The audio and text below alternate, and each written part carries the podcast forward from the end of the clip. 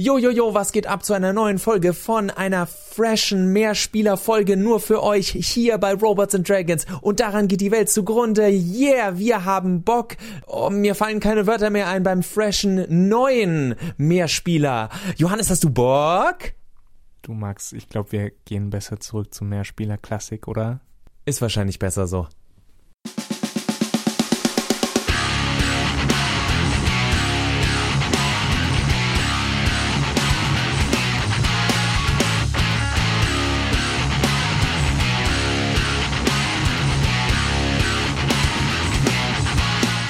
Hallo alle zusammen zu einer völlig normalen Folge von Mehrspieler Klassik, dem äh, noch nicht ganz 15 Jahre alten Modus von unserem Podcast-Format. Wir haben quasi die Hälfte, sieben Jahre.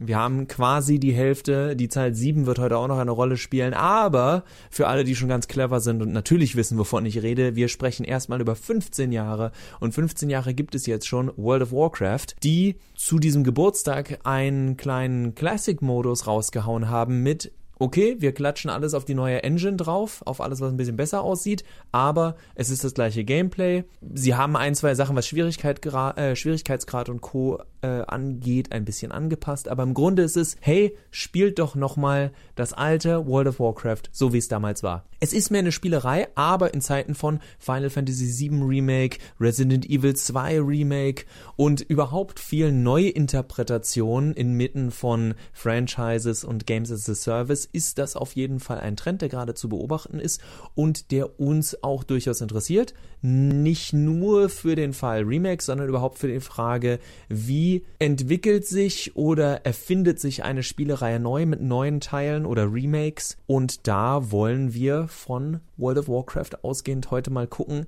was bringt uns das als Spieler? Was ist da der Mehrwert beim Mehrspielen? Und was ist vielleicht nicht ganz so spannend?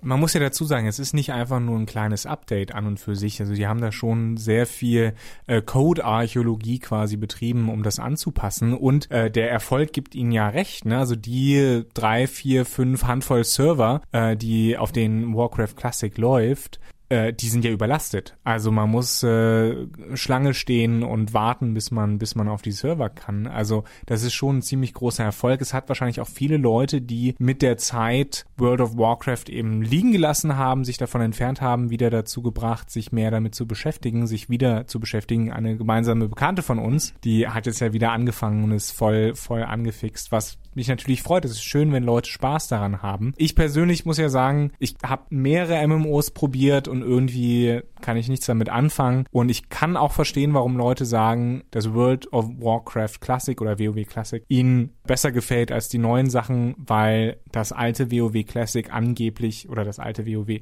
angeblich noch ein bisschen, ja, komplizierter war und weniger stark eben geminmaxed, wie es heute ist. Also heute sind die ganzen Strategien ja bekannt. ist natürlich die Frage, ob wie, wie viel Sinn das macht, dann mit diesen alten Strategien jetzt nochmal äh, World of Warcraft Classic zu spielen. Naja, äh, interessant dagegen finde ich, wenn man das kontrastiert, so ein bisschen eine auch ältere Serie Yakuza, die vor kurzem bekannt gegeben haben, dass sie in ihrem siebten offiziellen Teil auf die Prügeleien, die Echtzeitprügeleien verzichten und stattdessen äh, auf einen Rundenkampf oder Rundentaktikmodus setzen, was ich persönlich eine interessante Innovation finde. Und ich finde es auch interessant, dass es, dass wir gleichzeitig, es ist natürlich eine reine Ironie des Weltgeists, würde Hegel, Fragezeichen sagen, war das Hegel mit dem Weltgeist? Oh.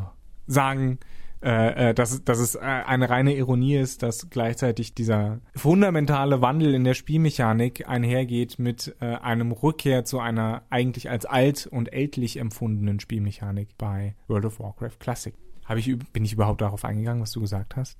Nee, aber das wäre ja nicht das erste Mal. Nein, Spaß beiseite. Wir haben zum einen also diesen Back to the Roots Modus, der nochmal das Gefühl vermitteln soll, dass es ungefähr ist wie damals, was ich durchaus, also ich verstehe das ja, weil wenn ich einfach ein altes Spiel mal wieder spiele, eben zum Beispiel Final Fantasy VII, dann weiß ich ja, auf was für ein Kampfsystem ich mich da einlasse. Ich weiß, welche Materials ich maxen will, also wie das Zaubersystem funktioniert, wie das Kampfsystem funktioniert und spiel dann ein bisschen damit rum, eben auch was du mit den Builds benannt hast, das ist ja in jedem RPG so, dass dir ein bisschen Freiheiten gibt, Also äh, spielst du mehr auf Kämpfer, auf Magier, spielst du auf Support? Welchen Charakter lässt du das machen? Das sind nur kleine Spielereien, die ändern am Ende nicht so viel am Spielgeschehen, aber sie machen das Ganze angenehm, wenn ein Kampfsystem gut umgesetzt ist. Und sowas kann schon genug sein, um ein Spiel nochmal anzufassen. Jetzt ist das bei, warum ich klein vorhin gesagt habe, jetzt ist das bei World of Warcraft eher so ein Jubiläumsmodus. Bei äh, ich wollte Tekken sagen, weil Tekken 7 das letzte Tekken war. Bei Yakuza 7 ist es der zehnte Teil der Reihe. Es ist der siebte, wenn man die, die chronologische Story sich anguckt. Denn es gab ja Yakuza Zero, was äh, ein Hauptspiel ist. Es gab dieses ganz schlimme mit Zombies. Es gab eins, das nur in Japan rauskam, das hieß Yakuza Ishin. Das im, ich glaube, davon gab es sogar zwei. Eins für die in der PlayStation 2 Zeit und eins in der PlayStation 4 Zeit oder PlayStation 3 und PlayStation 4. Wie du gerade gesagt hast, im Grunde erinnert mich Yakuza sehr an Final Fantasy und nicht erst jetzt, wo sie zum Rollenspiel gehen, sondern auch Final Fantasy. Auch wenn Final Fantasy gesagt hat, wir machen fast immer eine komplett neue Story, war es auch so, dass man dieses Grundgerüst hatte, wie das Kampfsystem funktioniert und hat das immer wieder leicht überarbeitet und verändert. So wie auch Yakuza immer Elemente verändert hat, so wie dass man in Zero äh, drei verschiedene Kampfstile hatte. Dann wurden teilweise wurde das Kampfsystem erweitert, manchmal auch reduziert, wie im sechsten Teil wieder. Im sechsten Teil haben sie auch was Neues probiert, womit aber niemand so hundertprozentig glücklich war, äh, weswegen es wahrscheinlich auch zu dieser Entwicklung kam, weil es nicht komplex und gleichzeitig nicht einsteigerfreundlich genug war.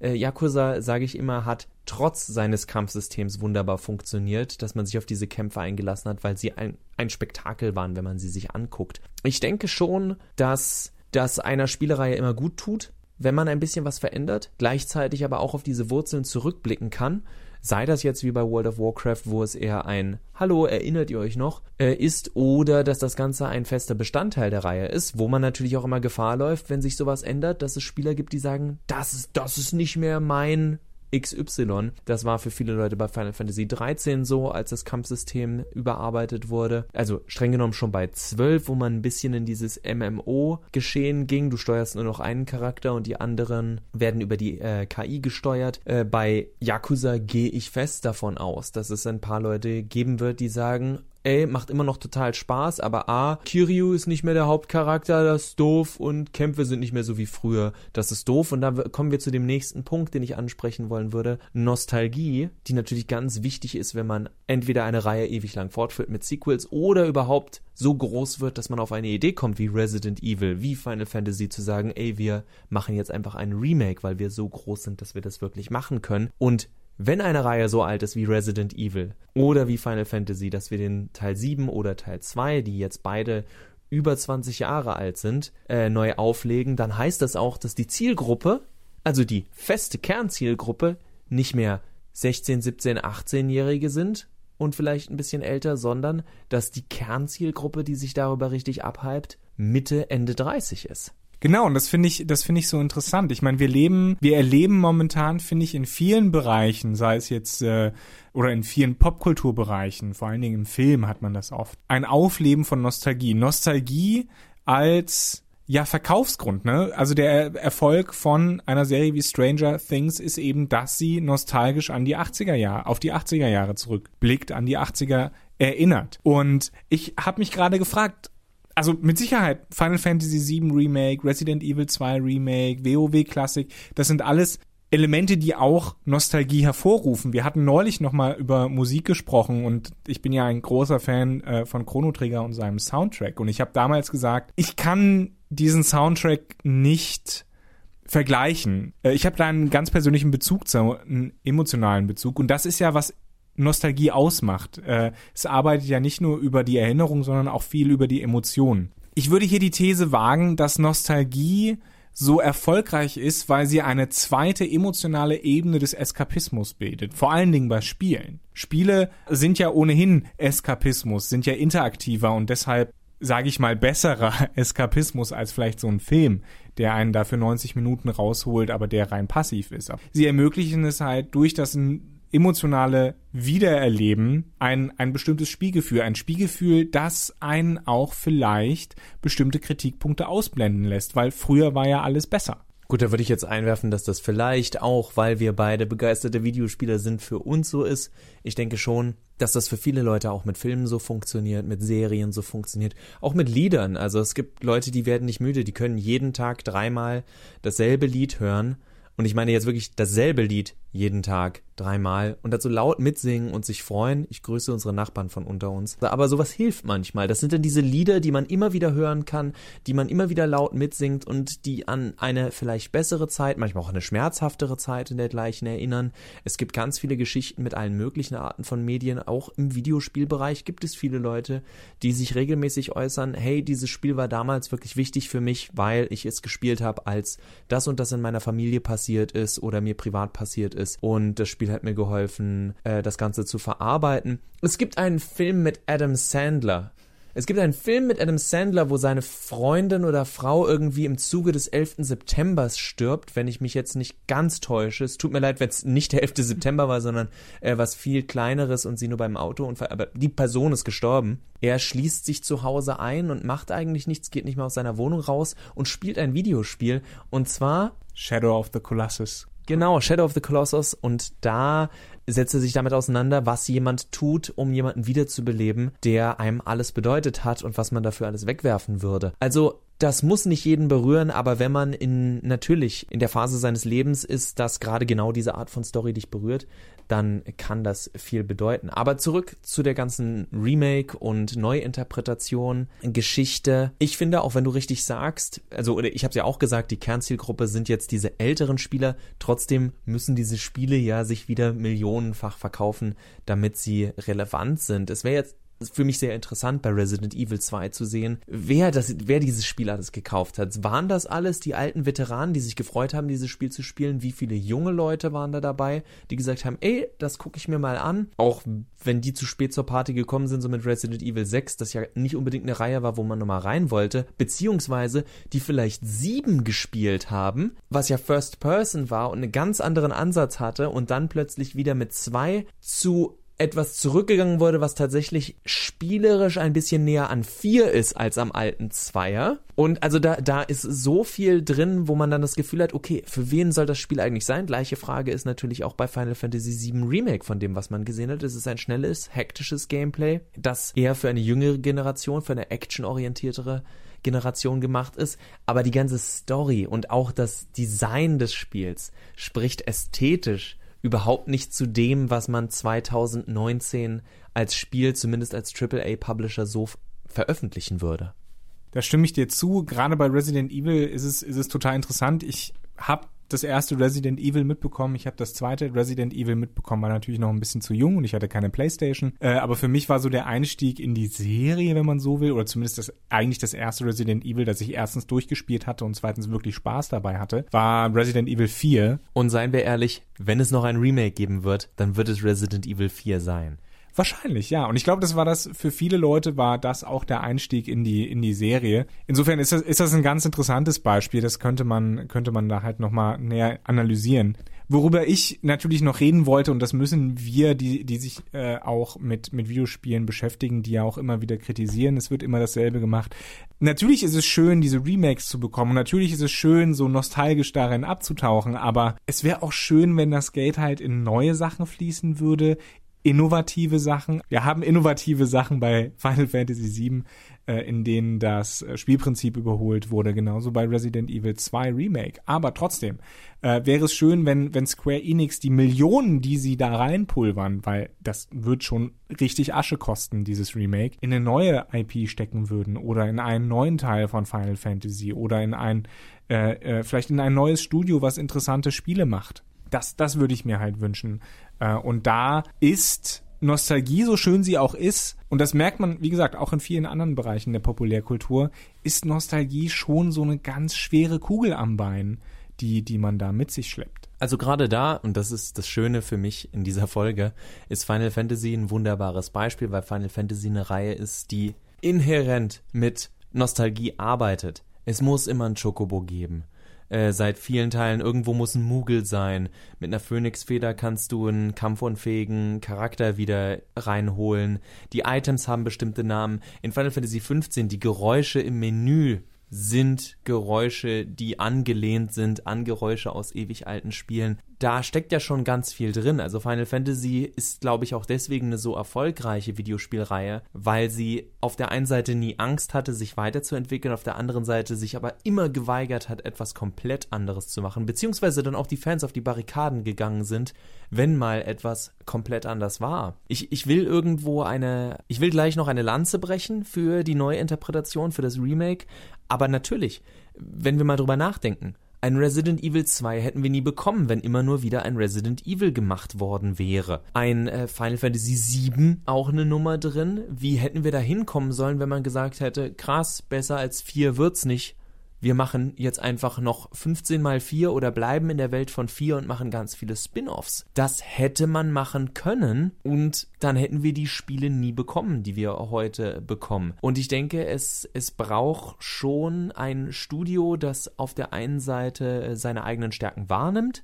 aber auch sagt, wir wollen mit diesen Stärken aber spielen und weiter kreativ sein. Und jetzt komme ich zu dem Neuinterpretationsbeispiel für mich schlechthin, und das ist The Legend of Zelda. The Legend of Zelda ist eine Spielereihe, die zumindest eine lange Zeit, ich würde sagen bis Majora's Mask, probiert hat, immer wieder anders zu sein. Die 2D-Teile haben immer wieder mit derselben Formel oder mit, mit denselben Formeln gearbeitet, aber gerade die wirklich alten Teile waren extrem merkwürdig. Ja, das zweite war extrem merkwürdig. Dann hattest du natürlich den Sprung in 3D, wo du viel anders machen konntest. Ocarina of Time hat im Grunde alte Regeln übernommen und versucht, sie in 3D zu übernehmen und hat das für die damalige Zeit sehr gut gemacht.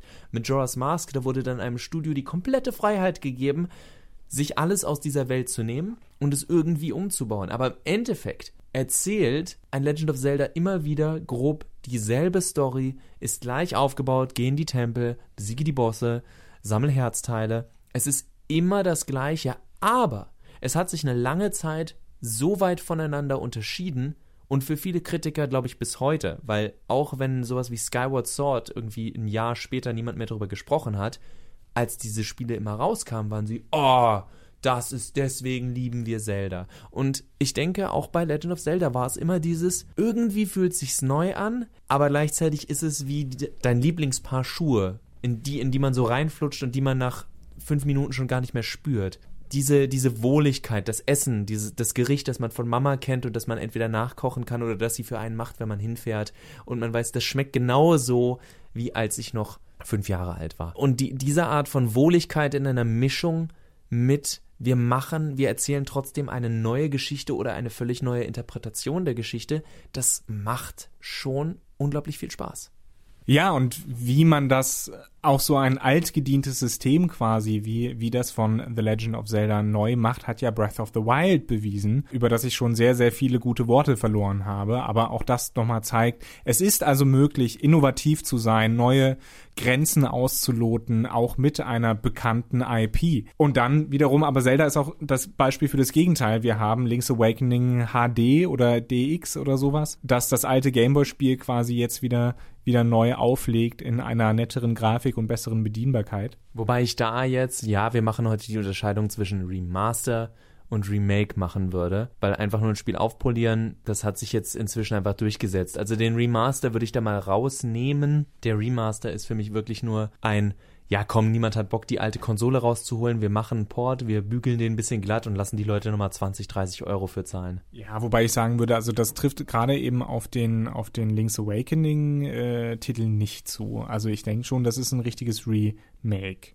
Nee, jetzt, also jetzt würde ich behaupten, dass wenn überhaupt es komplett andersrum ist. Okay, nehmen wir das raus, wird geschnitten. Psst, psst, äh, Regie, schneiden. So, nachdem Max und äh, ich uns jetzt außerhalb des Mikros kurz geprügelt haben, wollen wir auch zum Ende kommen. Nee. Kame. Dann mache ich hier den, den Shoryuken, du. Ähm, wie machen wir jetzt weiter? Ich kann dir sagen, wie wir weitermachen. Ich möchte nämlich noch einen letzten Punkt reinwerfen für äh, die Neuinterpretation, weil ich ja gesagt habe, dass ich eine Lanze brechen will. Ich habe das schon so angedeutet, was ich daran gut finde. Ich will aber auch noch sagen, und da werden wir jetzt ganz eklig kulturell, denken wir ans Theater. Äh, noch, viel, noch viel mehr als im Film. Im Film gibt es natürlich auch Remakes und Reimaginings. Cats Das wird äh, merkwürdig. Wobei das ist ja ein Musical, das wir jetzt als Film, wobei wir hatten auch sozusagen Film, ist egal, da haben sich viele Leute drüber aufgeregt.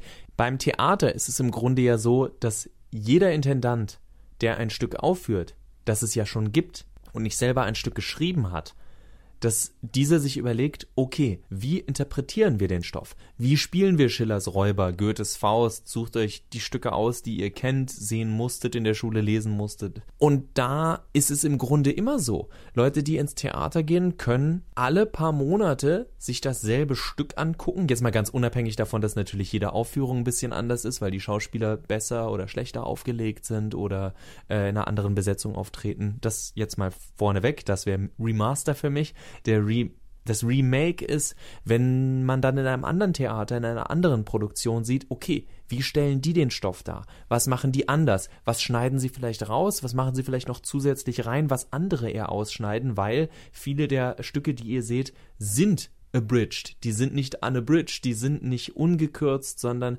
da wird dann hier und da was weggelassen, um da und da vielleicht mehr zeigen zu können oder die Leute nicht vier Stunden da sitzen zu lassen, weil ain't nobody got time for that. Nur für euch Kids. Also äh, von daher denke ich, der, der Grundgedanke von Neuinterpretationen war schon immer da. Der war im Theater schon ganz lange da und dass der bei Videospielen auch da ist, ist für mich absolut nachvollziehbar. Aber gleichzeitig muss es sich immer die Waage halten mit, machen wir, legen wir jetzt eigentlich nur noch Altes auf? Und das kann auch Sequels betreffen, wie zum Beispiel ein gerade erschienenes Borderlands 3, das so hart von der ersten Minute, seit es angekündigt, geschrien hat, ich bin immer noch genauso cool wie Borderlands 2. Also dieses verzweifelte, nein, nein, wir sind immer noch so, anstatt zu sagen, ey, wir wissen, dass wir diese Basis haben und darauf wollen wir jetzt was noch Neueres aufbauen. Und ich denke, das ist das, wovor ich Angst habe. Ich habe keine Angst vor lauter Remakes, oder vor lauter Fortsetzungen und alten IPs, auch wenn ich mich über neue mehr freue, weil die spannender erstmal sind. Wovor ich Angst habe, ist, dass zu viele Studios denken, jetzt haben wir die Erfolgsformel und da reiten wir drauf rum, bis es tot ist. Ja, das sieht man, sieht man sehr oft äh, leider mittlerweile. Das sieht man ja auch äh, im Film. Insofern, äh, ja, das ist eine keine unberechtigte Angst. Was ich noch ganz interessant fand äh, an dem, was du gesagt hast, ist äh, bei einer Neuinterpretation eines Theaterstücks geht es ja nicht nur um die Interpretation des äh, Regisseurs oder der Regisseurin, sondern es geht ja auch um, immer um die Frage, was ist relevant an diesem Stück für das Publikum heute? Und genau diese Frage würde ich mir auch wirklich gerne, das ist natürlich mehr eine narrative Frage, aber diese Frage würde ich mir auch gerne in Bezug auf Videospiele stellen. Also, was ist die Botschaft von Final Fantasy VII heute? Was macht diese Geschichte vielleicht relevant äh, für ein Publikum, das jetzt 20 Jahre älter ist, das 20 Jahre lang damit gelebt hat, mit diesem Vermächtnis, das vielleicht heute neue äh, Fragen hat. Beispielsweise, es ist ja letztlich beispielsweise ein, ein Titel mit Final Fantasy VII, in dem es ja auch um Umweltfragen geht, um die Ausbeutung der Umwelt und Umweltverschmutzung, was heute angesichts des Klimawandels ja auch nochmal eine ganz eigene Bedeutung hat. Also ich würde jetzt einfach sagen, Cloud in Frauenklamotten und Sephiroth ohne Oberteil. Aber ja, du hast natürlich recht, da ist noch ganz viel in diesem Spiel drin. Kann ich jetzt bitte einfach Cloud in einem Frauenkleid haben? Bitte. Danke. Ich würde sagen, damit lassen wir es erstmal beruhen für heute. Es ist ein sehr schönes Thema. Wir dachten erst, ja, man kann ja so ein bisschen über Warcraft reden, Classic, ne, Neuauflagen, immer der gleiche Käse. Aber dann haben wir gemerkt, für uns steckt da im Grunde sehr, sehr viel drin. Und es ist nicht alles schlecht. Es ist nicht alles Käse, Mist, Dreck, Schmand, Schmach, was auch immer, wie ihr es nennen wollt. Es ist wirklich etwas, was, was einen Mehrwert bieten kann, was uns Spaß machen kann. Und solange, also ich kann es nur nochmal wiederholen für mich, solange das nicht bedeutet, dass ein Studio sich komplett darauf ausruht. Denn Final Fantasy VII ist über 20 Jahre alt. Resident Evil 2 war 20 Jahre alt. Da finde ich es absolut legitim, dass ein, dass ein Studio sagt, ey, das war eins unserer größten Dinger und das wollen wir gebührend feiern. Dass da immer Kommerz und Geldmacherei auch hinterher ist. Das ist nun mal so. Wenn eine Firma so groß ist, Square Enix ist so groß, das ist nicht wie das damalige Square, das einfach sagt, ey, vielleicht ist das unser finales Projekt. Vielleicht machen wir diesmal kein Geld damit und das war's dann. Sondern da steckt einfach immer ein äh, ökonomischer Gedanke dahinter. Und wenn man sich darauf nicht zu sehr verbeißt und sagt, früher war alles besser, dann finde ich es manchmal ganz schön, dass ich sowas nochmal sage, finde ich es manchmal ganz schön, dass so ein bisschen früher ins Heute kommt und wir gucken, okay, was war damals und was interessiert mich daran heute oder was ist daran neu und wie kann es einer neuen Generation gezeigt werden, sodass diese sagt, ey, eigentlich eine ziemlich coole Nummer. Ja, wir blicken ja auch insgesamt auf sieben Jahre Mehrspieler zurück. Das könnt ihr auch in unserem äh, Mehrspielerarchiv auf daran geht die Welt zugrunde.de. War früher auch besser. War früher auch besser mit mehr Inhalt. Ähm, der ist aber jetzt zum Glück ja nicht weg, den könnt ihr immer noch nachschauen. Wenn ihr nachschauen wollt, was äh, Max und ich so machen, findet ihr uns auf Twitter unter Max geht zugrunde. Diesmal habe ich es mir gemerkt und at Möbius. Ansonsten freuen wir uns auf nächste Woche, wenn wir uns wieder hören. Und wenn ihr Bock habt, könnt ihr natürlich auch auf Robots and Dragons vorbeischauen. Da gibt's uns auch zu hören. Und da reden wir dann hoffentlich, hoffentlich, hoffentlich über die Tokyo Game Show. Eine Spielemesse in Japan. Richtig, das hatten wir ja vor. Bis dahin die Musik war von Glory of Joanne. Auf Wiederhören. Tschüss.